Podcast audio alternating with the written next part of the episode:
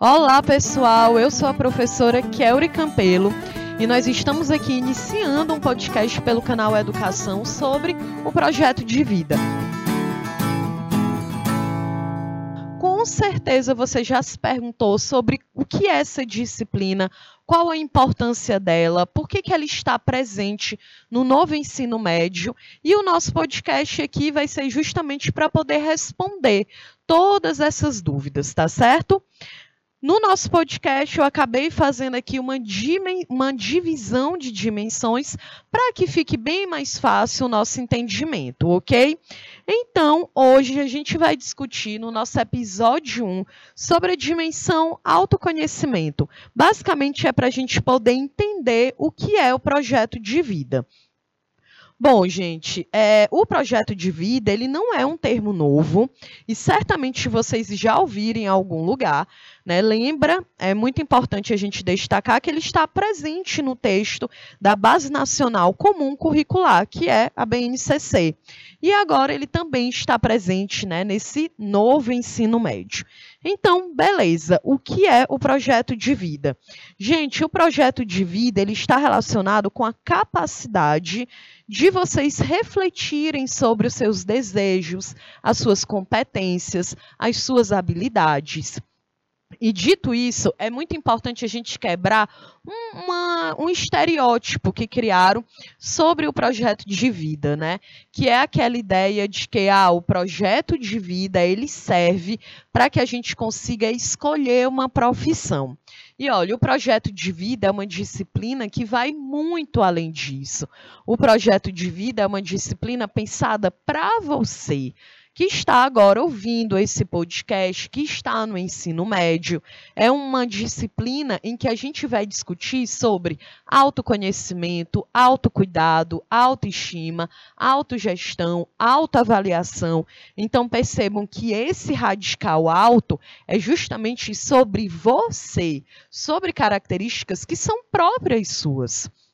Porque não faria sentido a gente ter uma disciplina no ensino médio te orientando para tu escolher uma carreira, uma profissão, se você não se conhece. Então, a base, a gente começa a trabalhar o projeto de vida na primeira série justamente sobre autoconhecimento. É muito importante que você consiga identificar as suas competências, aquilo que você gosta de fazer, aquilo que você considera que de fato consegue realizar bem.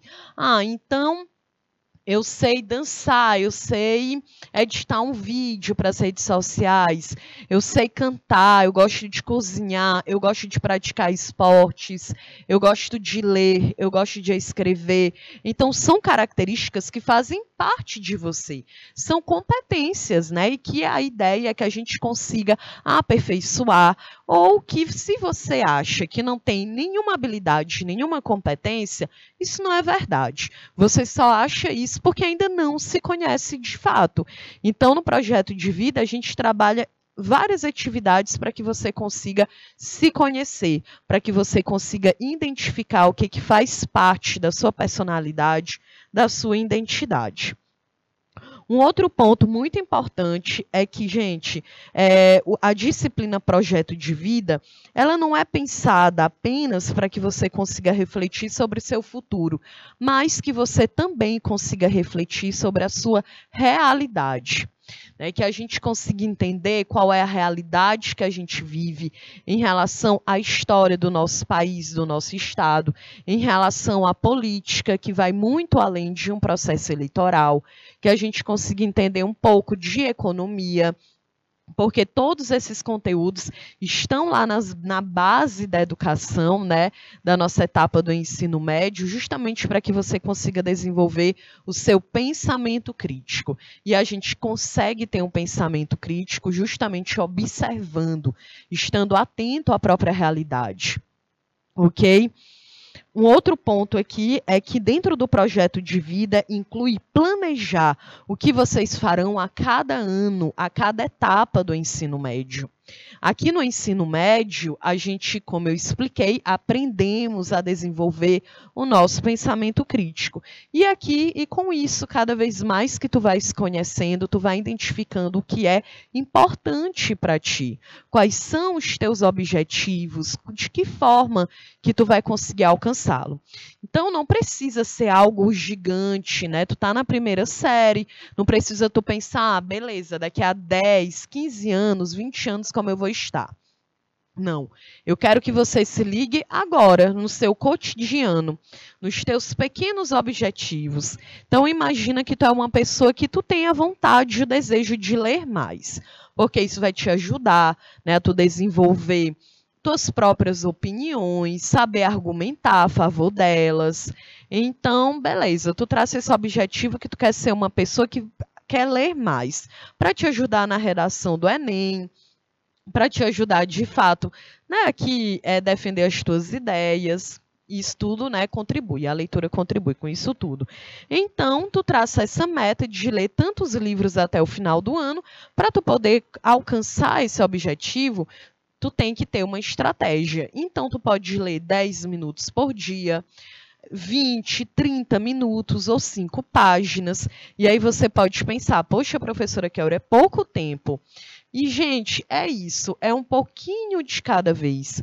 Não precisa a gente ficar sempre pensando demais no futuro. Isso acaba criando uma ansiedade. Então, que a gente foque no hoje, de que forma que a gente pode começar a se organizar. E falando em se organizar, também é um tema que a gente vai discutir aqui. Como é importante você saber organizar o seu tempo. O tempo para estudar, o tempo para o lazer, o tempo também para não fazer nada, né? Porque isso também é bom. E um tempo para que você goste também da sua própria companhia. Se a gente está falando tanto em autoconhecimento, é por isso que é importante que você também dedique um tempo para que você consiga ficar consigo mesmo.